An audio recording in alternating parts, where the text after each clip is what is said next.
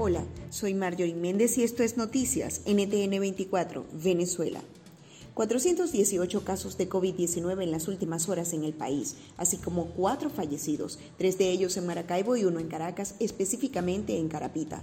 Delcy Rodríguez dijo que Katia registra un brote importante del virus, por lo que reiteró su llamado a respetar el confinamiento estricto.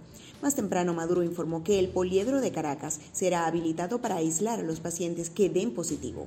En otro orden, Maduro informó que en los últimos meses Venezuela ha aumentado la producción de alimentos y que la meta es que todos los productos que se venden a través del CLAP sean nacionales.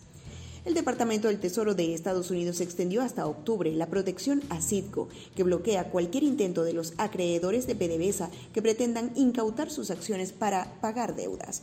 Citgo está amenazada de ser confiscada tras una querella en la Corte Suprema por parte de Crystalex, que quiere usar los activos para compensar la estatización de sus minas en Venezuela en 2011.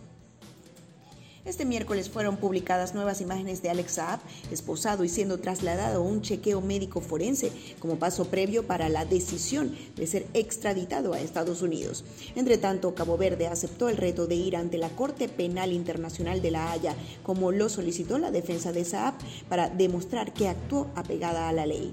Alex Saab ha dicho a través de sus abogados que pediría una indemnización a la isla cinco meses sin noticias de Baduel.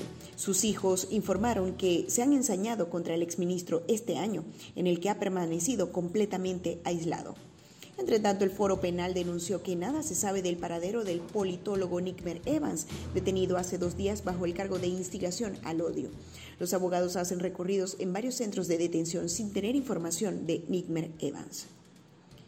El diplomático estadounidense Bill Richardson estaría ya en Caracas desde el lunes gestionando una reunión con Maduro, a quien pedirá la liberación de los ciudadanos de Estados Unidos detenidos en Venezuela.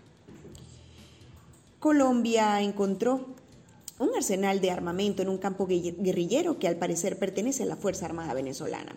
El vecino país está advirtiendo sobre el tráfico de armas que entorpece la lucha contra irregulares en la zona. El arsenal encontrado estaba compuesto de fusiles y granadas.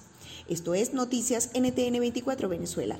Para más detalles, entre a ntn24america.com y síguenos en todas nuestras redes sociales. Nos despedimos, Marjorie Méndez y Eleazar Marín, deseándoles a todos la mejor noche. Hasta pronto.